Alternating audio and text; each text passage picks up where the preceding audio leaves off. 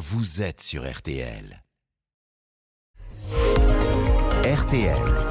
Les trois questions du petit matin. Alerte rouge dans les pharmacies. La pénurie d'amoxicilline devrait durer encore plusieurs semaines d'après le ministère de la Santé. C'est l'antibiotique, je le rappelle, le plus prescrit en France contre les infections bactériennes, notamment chez les enfants. Comment en est-on arrivé là? Bonjour Frédéric Bizarre.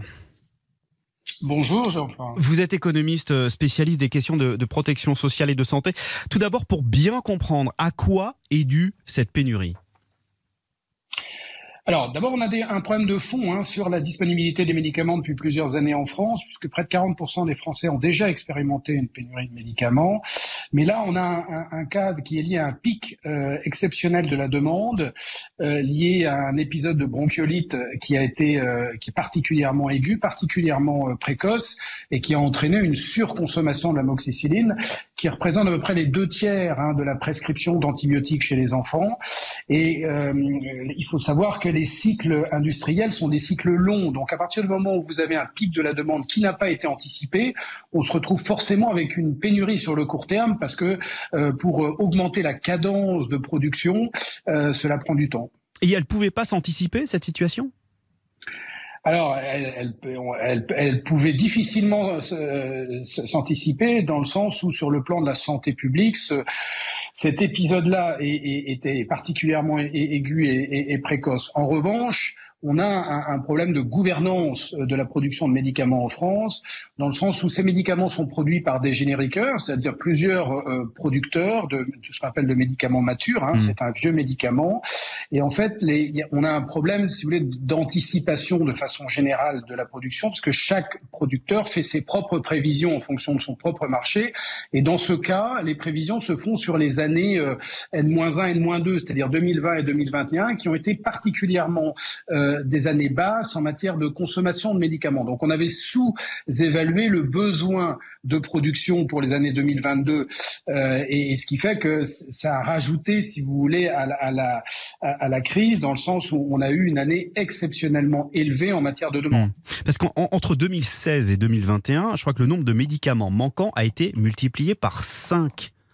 À quoi c'est dû ça? Alors, euh, s'ajoute euh, s'ajoute à euh, à ce manque d'anticipation. Hein, si vous voulez, il faudrait créer un observatoire des besoins en matière de en matière de produits de santé qui n'existe pas, avoir une vision globale sur les marchés. Mais s'ajoute à ça des prix exceptionnellement bas en France. Il faut savoir que le médicament est la variable d'ajustement hein, des des budgets, ce, fameux PLFSS, le, projet de loi de financement de sécurité sociale qui est voté tous les automnes en, en France. En fait, fait fait du médicament la variable d'ajustement. Sur les dix dernières années, il y a eu une baisse de 3,5% euh, du prix euh, du médicament mature.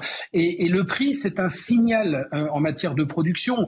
C'est-à-dire que ça devient de moins en moins attractif pour les laboratoires de, produire en France et de produire pour la France, de distribuer en France, ce qui fait que la France souvent passe après d'autres pays en matière de distribution de médicaments. Et ça, c'est un phénomène qui devient extrêmement, euh, je dirais, euh, soucieux, problématique mmh. pour la santé publique. On va, on va être à près de 3000 euh, molécules qui risquent de manquer sur les 12 000. Hein, ça fait près d'un quart qui risquent de manquer dans les pharmacies en France en 2023. Alors, quelle solution euh, à court et à moyen terme, hein, Frédéric Bizarre Aujourd'hui, on, on rationne, c'est ça, en pharmacie? Oui, oui, on, fait un rationnement sur le plan euh, euh, quantitatif, hein, c'est-à-dire euh, qu'il y a à peu près 50% euh, de, ce qui est des besoins normaux qui sont fournis aujourd'hui. Il y a deux, choses à faire. La première, c'est encore une fois sur les médicaments matures et élever le, le, le, prix de vente des médicaments matures pour redonner un signal prix positif. la deuxième chose, c'est qu'il faut que l'ensemble des parties prenantes, c'est pas uniquement la responsabilité de l'État. Euh, doivent euh, garantir qu'il y ait bien une adéquation, si vous voulez, entre l'offre et la demande, c'est-à-dire qu'on ait bien une anticipation des besoins, on est capable de prévoir pour notamment ce qu'on appelle les, les, médicaments indispensables, puisqu'on n'est pas obligé de faire ça sur euh, 100% des médicaments, mais au moins sur les médicaments indispensables, d'avoir une prévision précise des besoins du marché euh, pour euh, l'année qui suit, ce que l'on ne fait pas. Et donc ça, c'est un observatoire des besoins qu'il faut mettre en place.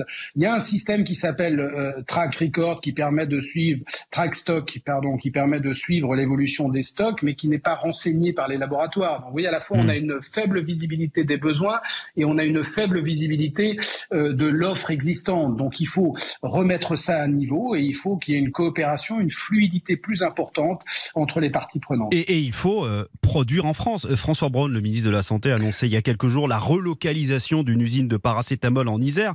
Euh, l'an prochain, l'usine, elle avait fermé en 2008. Oui, parce qu'elle n'était pas viable économiquement. Il faut rendre la production viable économiquement. Quand vous avez euh, un écrasement des prix depuis 10 ans, forcément, euh, vous ne pouvez pas demander à des acteurs privés de produire à perte. Et il faut savoir que le Doliprane dont vous parlez, on a fermé l'usine parce qu'on perdait, euh, l'usine perdait de l'argent. Alors on a, on, a injecté de l'argent public pour réouvrir cette, cette production, mais, mais si rien ne change, cette usine fermera dans, dans, dans 3 ou 4 ans puisqu'elle n'est pas viable économiquement.